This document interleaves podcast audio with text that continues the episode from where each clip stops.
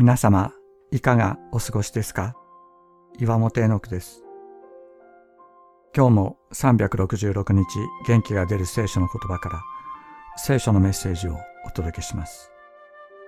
7月27日、おとぎ話のような幸せはないけれど、聖書が私たちに教える祝福とは、何かおとぎ話のように私たちが思い描く幸せが与えられるというものではありません。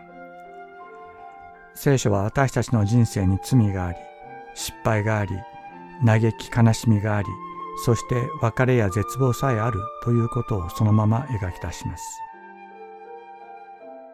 太陽は昇っては沈みます。夜を照らすはずの月も限り、光のない夜を私たちは経験します。しかし、そのような中で私たちのところにやってきて暗闇に泣く私たちを見つけ、共に歩いてくださるキリストがいらっしゃることが私たちにとっての祝福なのです。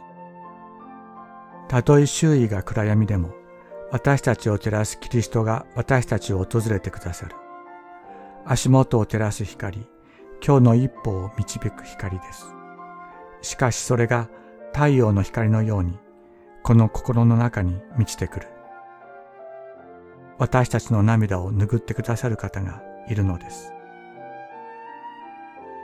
あなたの太陽はもう沈まず、あなたの月は陰ることがない。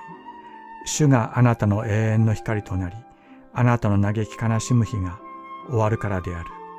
イザヤ書60章20節